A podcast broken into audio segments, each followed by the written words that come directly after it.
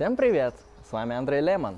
И сегодня я постараюсь вам рассказать о пяти самых простых и при этом интересных, важных и полезных философских работах для вас – Дело в том, что философия — это одна из самых сложных гуманитарных дисциплин. При этом она не теряет из-за своей сложности своего интереса, актуальности и некоторой зачарованности, потому что людям действительно, как я замечал, нравится философия, нравится задавать философские вопросы и пытаться на них каким-то образом ответить. Это как раз-таки и есть моя позиция по поводу того, что каждый человек по природе философ. Но начинать философию с критики чистого разума Канта, с феноменологии духа Гегеля, с капитала Карла Маркса невозможно. Это то, что обычный человек без какой-то подготовки, без определенной дисциплины мышления и прохождения всего опыта истории философии не может прочесть. Это действительно так. Конечно, вы можете попробовать, возможно, вы сильны, кто знает я постарался составить топ-5 философских работ, начиная от античности, заканчивая современным временем, которые будут доступны каждому человеку, который может прочесть любой человек вне зависимости от его способностей и образования, при этом почерпнуть из этих работ интересные и важные факты, интересные особенности мышления, концепции и идеи, которые он может не только применять в практиках своего мышления, но и в практике своей жизни и в своих действиях.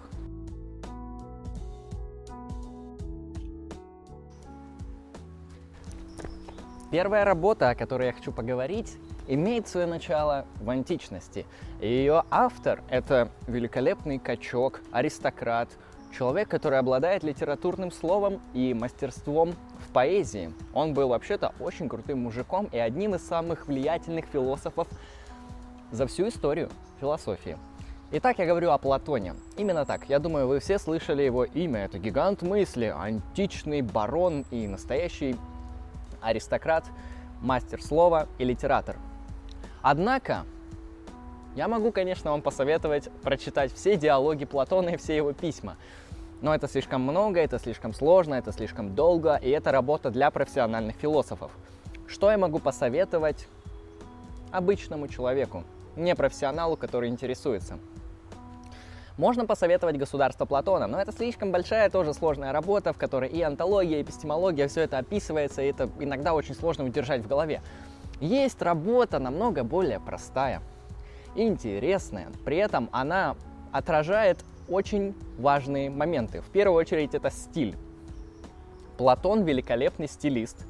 Платон мастер слова, как я сказал ранее. А, в данной работе, которая называется «Диалог Платона Федон», Платон через своего персонажа Сократа развивает интересную диалектическую мысль по поводу души, по поводу ее бессмертия и многого другого – Дело в том, что особенность этого диалога как раз-таки заключается в том самом маевтическом или диалектическом или э, в интересном методе ведения диалога, который показывает Сократ в контакте с другими персонажами. Сюжет диалога довольно интересен и прост, при этом необычен. Дело в том, что ученики во вступительной сцене, когда встречают Сократа, они удивляются. Сократ, почему ты не беспокоишься? Откуда у тебя вот эта невероятная невозмутимость? Спрашивают они. Дело в том, что Сократ, он находится за несколько дней до казни. На следующий день его уже ждет смертная казнь через цикуту, о которой вы все слышали. Дело в том, что их это удивляет. Но Сократ, он же человек мудрый, и он пытается объяснить и рассказать, найти рациональные доводы и основания тому, что он безмятежен и не боится смерти ни в каком виде.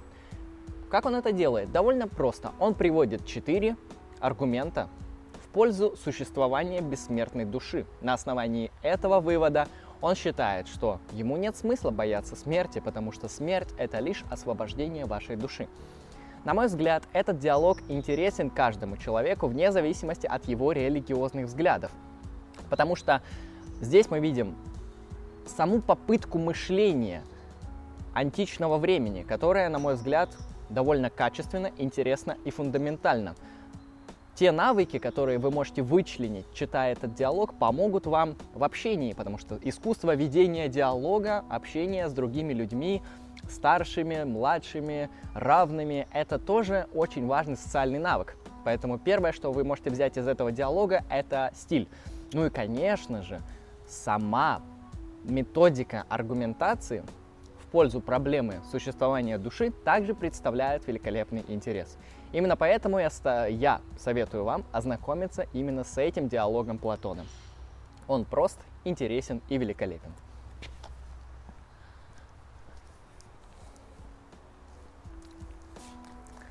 Итак, переходим к следующему, также античному персонажу. Если я до этого рассказал вам о великолепнейшем Платоне, то сейчас я вам расскажу о знаменитом и популярном царе, философе Марке Аврелии.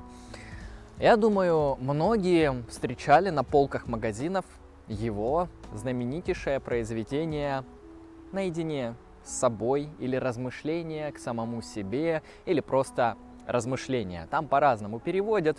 В оригинале используется слово медитации. На мой взгляд, это более правильное использование слова а, и максимально качественный перевод данного произведения. Итак, почему я вам советую прочитать медитации Марка Аврелия? В первую очередь, опять же, потому что это довольно простая, легкая, читаемая и стилистически качественно оформленная работа. Но если мы берем смысл данного произведения, что вы можете почерпнуть? Дело в том, что Марк Аврелий по своим философским взглядам был стоиком. Стоицизм, на мой взгляд, это одна из тех мировоззренческих картин мира, это та форма практической рациональности, которая поможет вам жить даже в современной жизни. А, дело в том, что стоицизм это не, не что-то, что было в античности и устарело. Стоицизм это, на мой взгляд, максимально свежая и актуальное мировоззрение на мир. Почему? Потому что это единственная форма практической рациональности, то есть того, как нам поступать в нашей жизни, которая не зависит от религиозных, каких-то там специфических метафизических ваших взглядов и так далее. В чем суть данной работы? Марк Аврелий пытается предложить вам определенные практики медитации, то есть размышления о том, что сегодня случится, как вам нужно относиться к вещам, как вам мыслить те или иные события в вашей жизни. И сам Марк Аврелий приводит это на примере из собственной жизни. Марк Аврелий человек с очень тяжелой судьбой. Вы можете почитать его биографию, там это будет все подробно. Расписано, какие тяжбы он пережил. Ну, как-никак император, очевидно, что у него много проблем в этой жизни. И благодаря именно этим размышлениям, именно этим медитациям, это четкая, структурно оформленная, серьезная рефлексия над своей внутренней жизнью, над своими внутренними ментальными состояниями помогала ему справляться со всеми трудностями жизни. Знаете, что интересно еще в этой работе и довольно важно? То, что эта работа не подразумевала то, что она будет публиковаться. Марк Аврелий писал ее для себя. Конечно, мы теперь можем ее прочитать все, но именно вот некоторая честность Марка Аврелия с самим собой в размышлениях, в своих медитациях представляет для нас максимальный интерес. На мой взгляд, для людей, которые хотят писать дневник, которые хотят рефлексировать свою внутреннюю жизнь, которые пытаются оценивать то, что происходит с ними в жизни, в их социальных ситуациях, в их внутренних психологических изменениях, в общении с другими людьми, медитации окажутся максимально полезными. То есть медитации Марка Аврелия – это то, что поможет вам в жизни быть так называемым стойком, то есть э, с определенными способностями, с определенным интеллектуальным усилием относиться к происходящему в вашей жизни – это поможет вам укрепить вашу стойкость, ваш характер, относиться к каким-то вещам попроще и действовать намного более качественно и рационально. Конечно, Марк Аврелий там описывает определенную картину мира, часто апеллирует к разумности, к социальному благу всех людей и многому другому. Но я уверен, что эта книга в силу своей простоты и качественности поможет каждому из вас найти что-то для себя.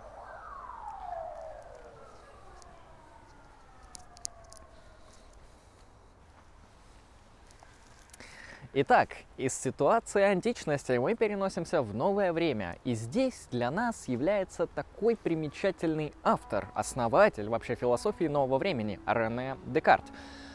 У него довольно много сложных и простых, интересных произведений. Что я хочу посоветовать прочитать именно вам? Размышления о методе. Это работа, которая позволит вам выработать определенную методологию работы с информацией. Возможно, вы все слышали про такие операции и работы с текстом, как анализ и синтез. Все подобные операции были разработаны вообще-то Декартом, и концептуализированы они, четко расписаны в размышлениях о методе. На мой взгляд, это замечательная работа именно с точки зрения эпистемологии, потому что она предоставляет вам определенные инструменты работы с информацией, со своим внутренним мышлением, с поиском оснований тех или иных доводов, оценок, посылок и выводов. Все это поможет вам мыслить намного грамотнее и лучше. Поэтому советую вам ознакомиться с этой великолепнейшей работой Декарта «Размышления о методе». Итак, перемещение в городскую среду. И тут мы продолжаем. Следующая работа, которую я хочу вам посоветовать, это работа знаменитого философа нового времени Иммануила Канта. Да, вы не ослышались, это Кант, это тот самый сложный черт, который сидел в своем кабинете и размышлял о том, как круто жить и как круто критиковать разум и другие вещи. Но я не буду рекомендовать, конечно же, вам читать критику чистого разума или еще что-то более сложное. Хотя это, наверное, одна из самых сложных работ вообще в мире. Ладно, у него есть более простая, интересная, легкая, доступная и коротенькая работа, так называемая работа, которая рассказывает о том, что такое просвещение. Именно так она называется. Иммануил Кант «Что такое просвещение?». В этой работе Кант описывает концепцию просвещения. На мой взгляд, это актуально, интересно, доступно и просто. Потому что ценности, идеалы просвещения, они актуальны по сей день. Не для всех, но для многих.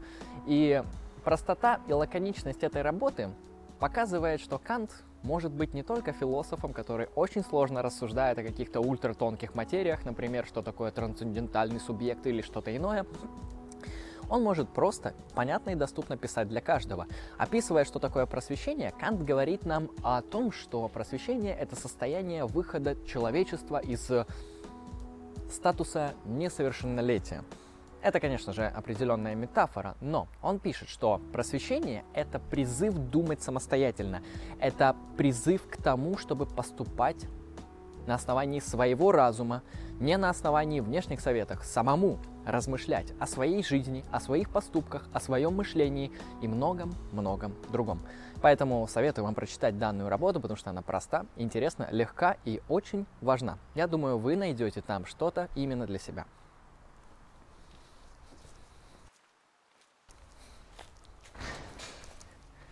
Последняя работа, которую я посоветую вам для прочтения, также относится к эпохе нового времени.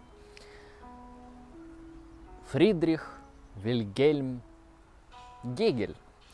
Да, вы не ослышались, опять же Гегель. Не нужно читать науку логики, ни в коем случае, если вы не занимались философией. Ну и, конечно же, никогда не трогайте феноменологию духа. Это опасно для вашего ментального здоровья. Но на удивление у Гегеля есть, на мой взгляд, простая, интересная и, на мой взгляд, важная работа, о которой часто забывают не только философы, но и другие исследователи Гегеля. Работа называется «Кто мыслит абстрактно» или «Как мыслить абстрактно». Можно по-разному переводить. Дело в том, что это простая работа, написанная адекватным человеческим публицистическим языком, на удивление Гегелем – которой Гегель рассказывает о том, что такое абстрактное мышление и что такое мышление конкретное. Он показывает довольно такие банальные, интересные, очевидные примеры того, как мыслит обыватель. Кратко говоря, Гегель считает, что обыватель часто ошибается в своих суждениях. Например, когда мы обобщаем какие-то суждения в отношении человека исходя из его признаков. Ну, например, мы говорим, что если женщина находится за рулем автомобиля, то все плохо. Хотя мы не учитываем ее биографию, как она сдавала на права, кто она такая, какие у нее навыки, какая у нее физиология мозга, которая помогает ей управлять автомобилем и многое другое. И Гегель считает, что вот такое вот абстрактное мышление, которое не учитывает конкретные факторы, пагубно для точности для поиска истины. И именно эту методологию он прекрасно описывает в данной работе, которая по объему составляет, по-моему, 6 или 5 страничек. Это чуть ли не газетная статья. Поэтому я хочу посоветовать эту работу, потому что она простая, доступная для любого человека, и в то же время потому что она содержит в себе важные элементы мыслительной практики. То есть Гегель не только писал какую-то непонятную вещь про абсолютный дух, он и писал вот такие довольно простые, очевидные для кого-то, а для кого-то нет, понятные и интересные вещи. Поэтому советую, конечно же, вам ознакомиться. Почему бы и нет?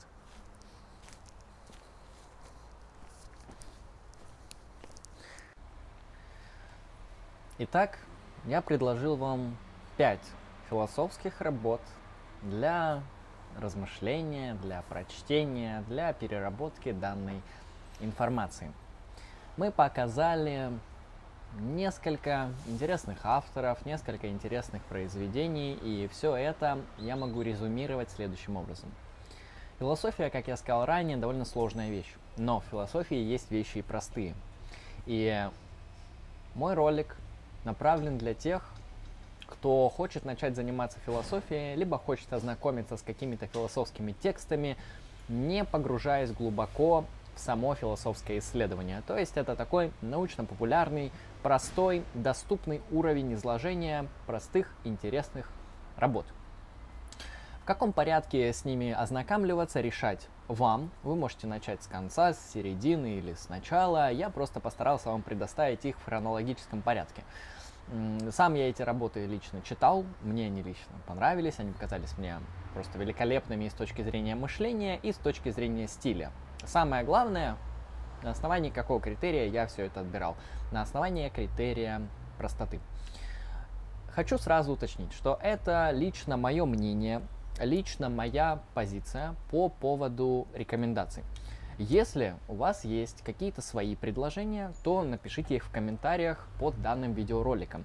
Потому что, на мой взгляд, эта тема дискуссионная, эта тема интересная. Какие работы по философии предложить почитать человеку? Это всегда очень сложная работа. Почему? Потому что хочется предоставить какие-то интересные идеи, при этом не сильно усложнять. Потому что если бы я начал вам советовать феноменологию духа, э, Тимей Платона, э, там Иниады Августина, ой, простите, Иниады Платина, Исповедь Августина, там Фому Аквинского, то вы бы, может быть, и почерпнули что-то интересное из данных работ, но ужаснулись их сложности и потратили бы огромное количество времени для переработки и восприятия данной информации. Поэтому я постарался предоставить вам максимально простое, максимально лаконичное, интересное. Что предложите вы, пишите в комментариях. Всем спасибо за внимание. С вами был Андрей Лемон. Вы были на канале Lucky Strike. Всем удачи и всем пока.